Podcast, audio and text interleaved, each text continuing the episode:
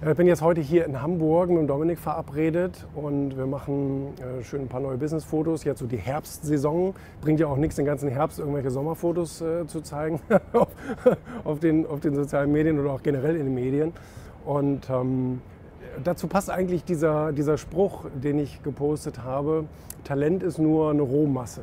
Und ich glaube, viele Fotografen haben so ein gewisses Talent eben, haben so, einen, haben, haben so einen kreativen Blick für die Dinge, aber letztendlich daraus eine richtige Profession zu machen und die richtigen Fotos mit der richtigen Einstellung, der richtigen Licht irgendwie, ich weiß gar nicht, wie das alles heißt, ja, also dass du auch irgendwie noch Konturen erkennst und nicht irgendwie alles kaputt ist im Bild, ähm, das erfordert ja auch äh, jahrelanges, ich sage jetzt mal Studium und Praxis. Ne?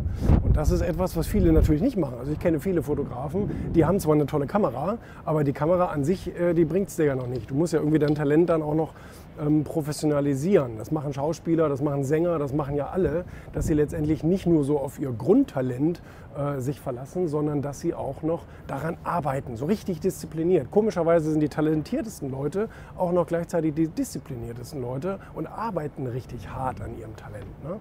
Und das ist schon, ähm, das ist schon spannend, da, da trennt sich so die Spreu vom Weizen. Und ähm, das ist angenehm, mit Profis zu arbeiten. Ne? Gibt ja diesen Spruch, ne? einmal mit Profis arbeiten. Ne? Das hat man selten, aber wenn es passiert, dann ist es schön.